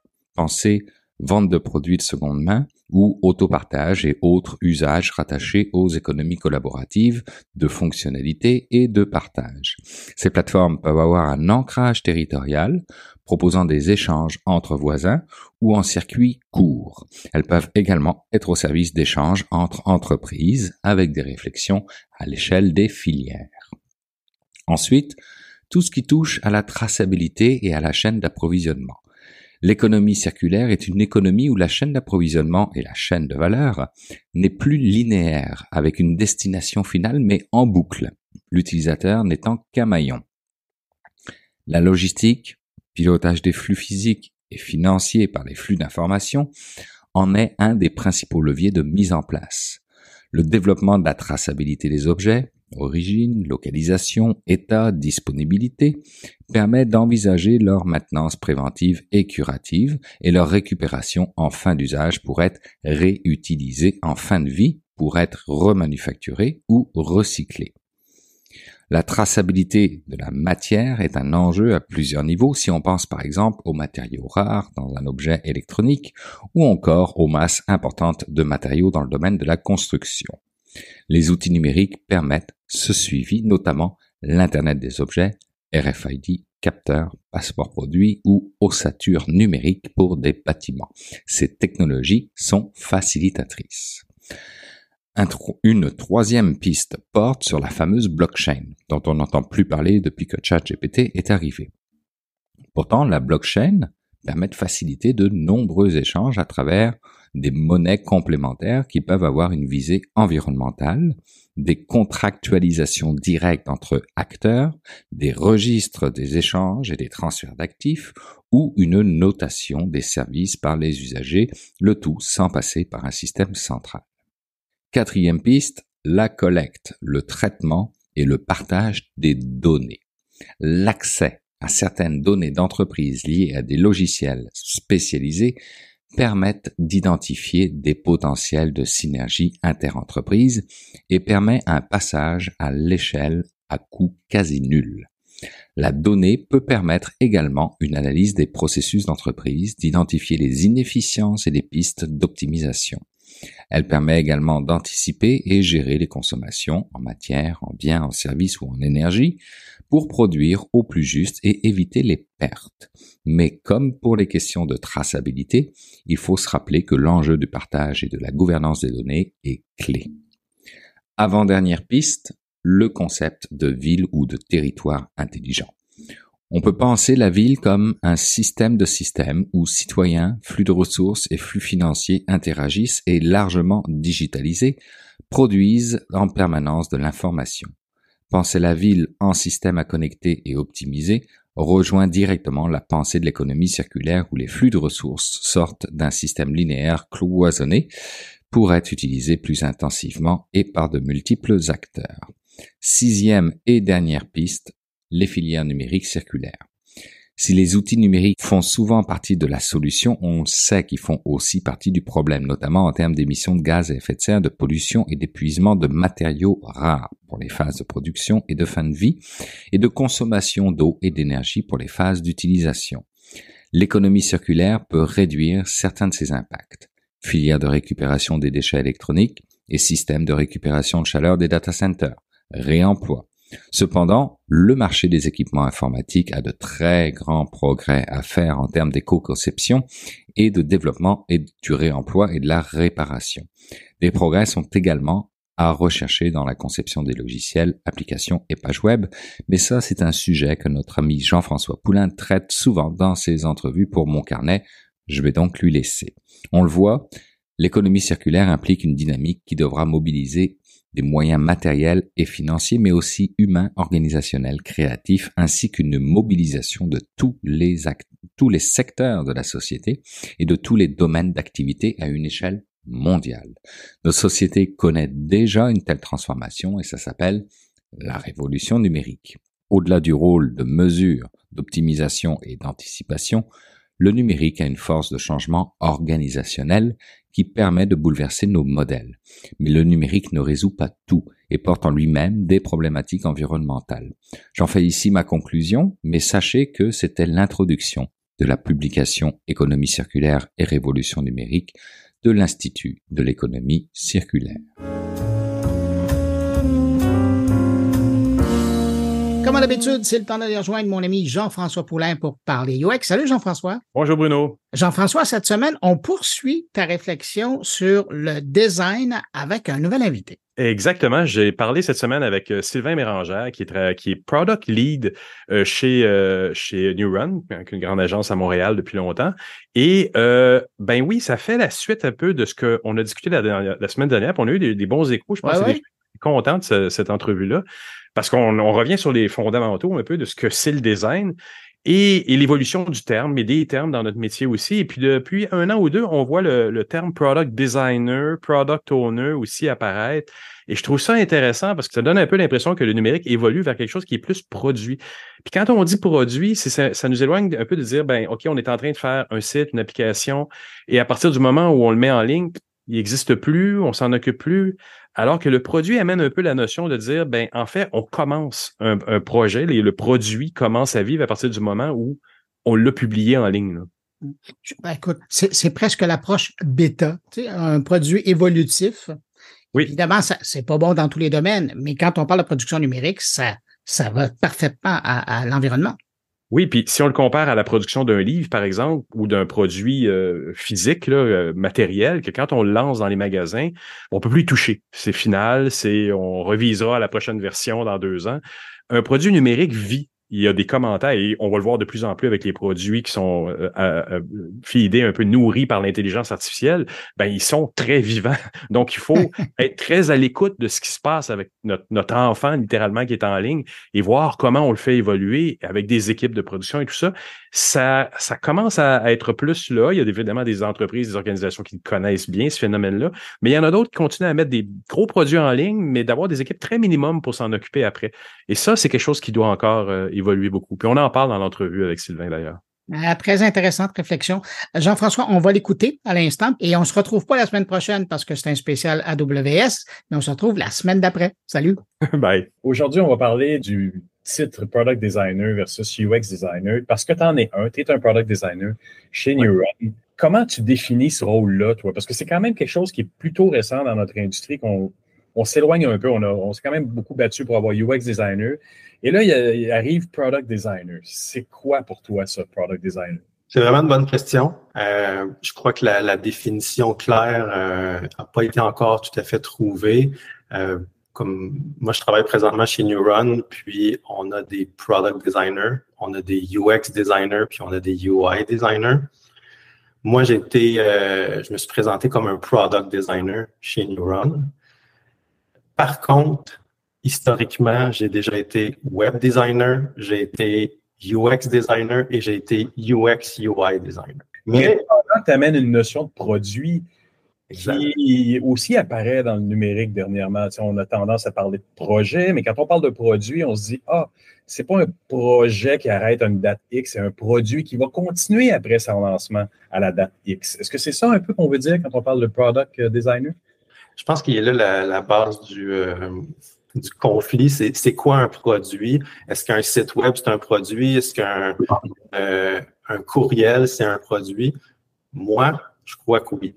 Euh, tout ce qui est numérique est un produit. La grande conversation, le grand conflit est autour de c'est quoi un produit? Est-ce qu'un site web, c'est un produit? Est-ce qu'une page de vente, c'est un produit? Est-ce qu'une bannière, c'est un produit? Puis moi, ma vision, c'est que oui, c'est un produit.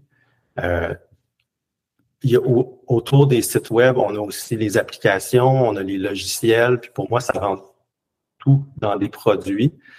Euh, comme je disais au départ, j'ai occupé beaucoup de rôles, puis il y a une logique par rapport à ma transition de UX, UI designer à product designer. Euh, c'est qu'au fil des années, je me suis beaucoup intéressé aux besoins d'affaires des entreprises. Puis, au départ, j'étais beaucoup du côté euh, UX design, donc concentré principalement et uniquement sur les besoins utilisateurs. Donc, comment créer la plus merveilleuse euh, application, la meilleure expérience pour l'utilisateur. Puis, je ne tenais pas en compte les besoins euh, de la business. Mais avec le temps, j'ai accompagné des entreprises dans la transformation numérique puis j'ai compris que la meilleure idée au monde, des fois, l'utilisateur n'était pas prêt à payer pour.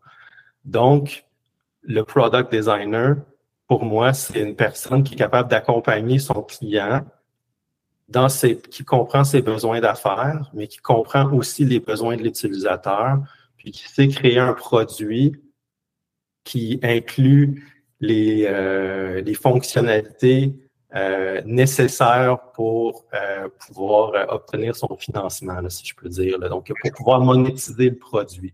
Donc, la monétisation du produit est importante.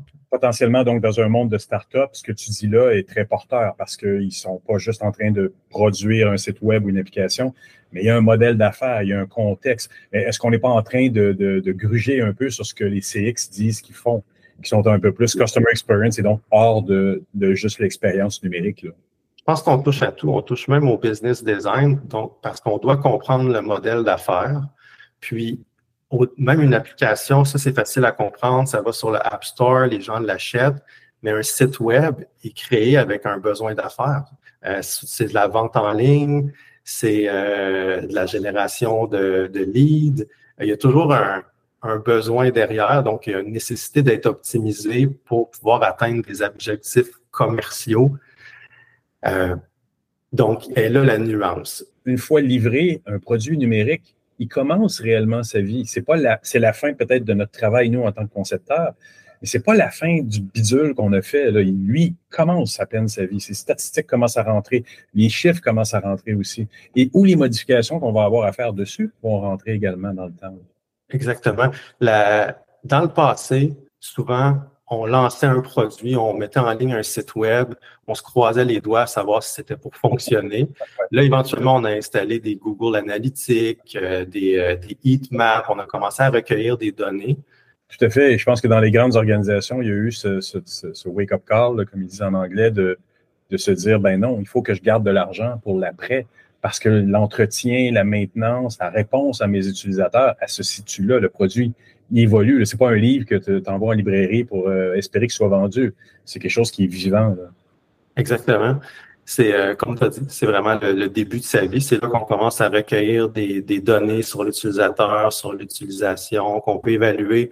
Est-ce que telle section, euh, est-ce qu'on doit la modifier? Ou non? Euh, je crois beaucoup que si quelque chose n'est pas brisé, on n'essaie pas de le réparer. Donc, euh, il y a beaucoup de. Le product designer aussi, c'est mettre ses, ses, intérêts de designer, donc de, de, visuel, de côté pour les, le bien de. Est-ce que, est-ce que par rapport à ça, on peut se dire aussi que le product designer est à l'agence, que le product owner est une entreprise qui développe son propre produit, product owner, donc, et, que dans les deux cas, ils doivent avoir des bons backgrounds de, méthodologie UX? Pour moi, le product owner, le product designer, qu'est-ce qu'ils ont en commun? C'est la, passion pour le produit, le, pour, pour la réussite. C'est pas nécessairement une passion pour créer le, pour gagner un prix UX ou un prix euh, de design, c'est vraiment euh, la, réussite du produit. C'est une implication qui va euh, au-delà de ses intérêts personnels, qui va vraiment dans la, dans la, réussite des besoins d'affaires. Le, product designer n'a pas peur d'utiliser des, des, templates, des design systems. Il va trouver les, les, les astuces pour pouvoir comme mettre en ligne un produit le plus rapidement possible puis pouvoir le mettre entre les mains des utilisateurs. Exact. Mais j'aime bien ce que tu dis par rapport au fait qu'un UX designer ou un product designer n'a pas peur d'aller chercher des design systems. Pour ceux qui connaissent ça, on s'entend, c'est beaucoup de choses sont déjà faites là-dedans, mais en même temps, on sait qu'on se rapproche beaucoup de nos développeurs. Euh, je trouve, c'est de travailler intelligemment, mais c'est vrai que pour les créatifs purs, justement, la créativité en prend pour son rhume la peur du changement. Moi, c'est comme ça que je, je, l'approche. Souvent, les commentaires que j'ai eus des, euh, des designers que j'ai, j'ai essayé d'intégrer un design system euh, au niveau du travail avec eux, c'était euh, on, est limité dans notre créativité. moi, ce que je leur ai, ce que j'essayais d'expliquer, c'est que designer un menu déroulant pour la centième fois, c'était une perte de temps pour eux, mais pour l'entreprise, mais surtout pour eux. Donc, toute cette créativité-là là, qui mettent à redesigner le même menu déroulant, ils peuvent le, passer cette période de temps-là sur des fonctionnalités qui sont encore, qui en valent la peine, sur l'interactivité, par exemple. Donc, il n'y a pas de, c'est pas limitant au niveau de la créativité, c'est, c'est même un accélérant. C'est vrai. Puis je pense que c'est peut-être ça là où le product designer ou le product owner prend sa force, c'est dans la, la facilitation, parce qu'encore une fois, on parle de se rapprocher de nos amis les programmeurs et en leur codifiant ce qu'on veut avoir dans, un design système, on aide le processus beaucoup aussi, non? C'est une connaissance technique qu'on doit avoir. Euh, on, doit pouvoir parler le même langage que les développeurs, puis on doit euh, avoir de la sympathie pour les développeurs. Donc, euh, trouver des justement aussi des astuces pour leur faciliter le travail. Si c'est d'utiliser des librairies déjà existantes, pourquoi pas. Euh, c'est voir comment eux, ils préfèrent travailler aussi, euh, de quelle façon qu'on doit livrer les fichiers, euh, est-ce qu'on doit mettre de la à quel point qu'on met de la documentation, des annotations, etc. Donc, c'est de soucier de leur bonheur à eux aussi, pas juste de nos utilisateurs puis de l'entreprise. Le product designer dans le fond, lui, euh, il, veut plaire à tout le monde. Oui, oui, mais je pense que le UX designer aussi, mais quelque part, peut-être que ça prend, ça se cristallise dans la forme du product designer qui est peut-être plus orienté produit, mais euh, plus global dans son approche aussi. Exact. Je ne dis pas qu'il y, en a un qui a plus d'empathie que l'autre. C'est, euh, je pense que c'est au fil des projets, euh, des années, c'est comme une expérience qui s'accumule. c'est une curiosité, autant pour le UX que pour le côté technique. C'est donc c'est bref, pour moi, c'est comme ça que je suis devenu un product designer. C'est en m'intéressant beaucoup au, côté technique aussi. Euh, comme autant je me suis intéressé du nouveau, du nouveau euh, côté UX. Pour ceux qui, veulent, de côté entreprise, ouvrir des postes UX ou product owner peut-être maintenant, tu leur dirais de regarder pour quelle sorte de candidat. Qu'est-ce qui fait le product owner ou le product designer idéal? Il est curieux, il pose beaucoup de questions.